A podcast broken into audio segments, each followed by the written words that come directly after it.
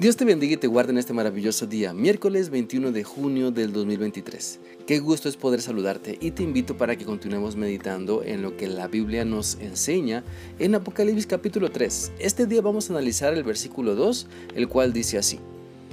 Despierta y fortalece lo que te queda de fe antes de que se acabe, porque he visto que tus obras no son lo suficientemente buenas ante los ojos de mi Dios. Por medio de este pasaje, nuestro Señor Jesucristo llama a una iglesia en decadencia espiritual a que despierte, a que se fortalezca en el poder del Espíritu Santo, porque no, quiera, no quiere verla derrotada, no quiere verla sufrir por su desobediencia. Y eso es lo mismo que Cristo continúa haciendo en medio de nosotros. Nos llama a que nos demos cuenta si espiritualmente andamos como muertos vivientes, si somos como zombies, porque la maldad del pecado ha consumido nuestro cerebro y ya no distinguimos entre lo bueno y lo malo. Por eso la solución que Cristo nos da para volver a vivir es su palabra, para despertar y disfrutar una nueva vida, una vida abundante. La vida eterna que Él nos da es despertar para reconocer nuestra realidad de lo que estamos haciendo mal. Hay que reconocer que se está en la tumba para pedirle a Cristo que nos levante de la muerte. Hay que reconocer que hay pecado en nuestra vida para pedirle a Cristo que nos perdone. La orden a despertarnos no es una simple sugerencia, sino es un mandato, es un mandato para abrir los ojos y darnos cuenta de lo mal que estamos en algunas áreas de la vida, de lo mal que estamos para permitir que Cristo haga lo que solamente Él puede hacer.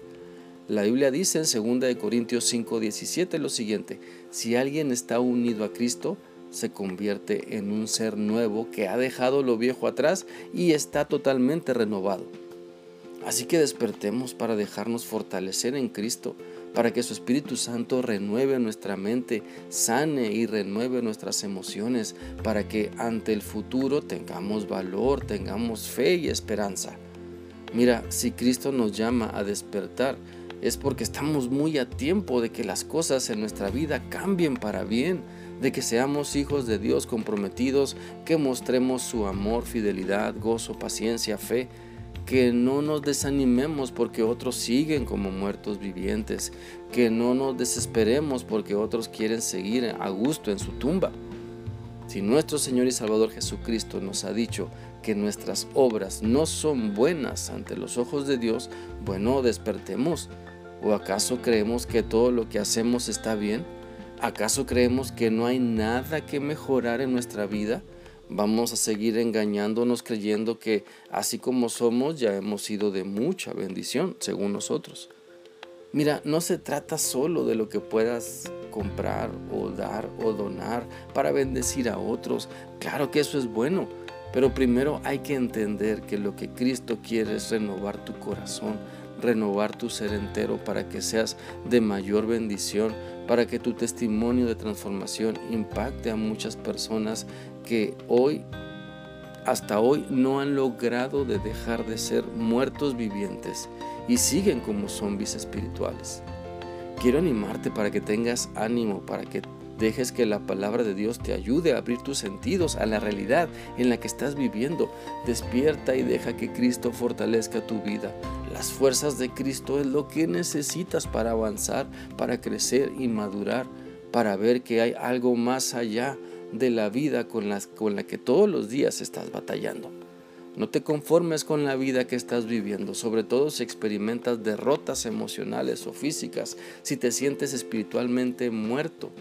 Cristo es el experto que te va a revivir cuando vengas a Él, cuando te dejes transformar reconociendo que solo Él tiene el poder para salvarte. La Biblia dice en Efesios 5:14 lo siguiente, porque la luz es lo que hace que todo sea visible. Por eso dice, despiértate tú que duermes, levántate de entre los muertos y te alumbrará Cristo. Espero que esta reflexión sea útil para ti y que entiendas que Cristo te está llamando para levantarte del letargo espiritual en el que estás viviendo. Que sigas teniendo un bendecido día. Dios te guarde siempre. Hasta mañana.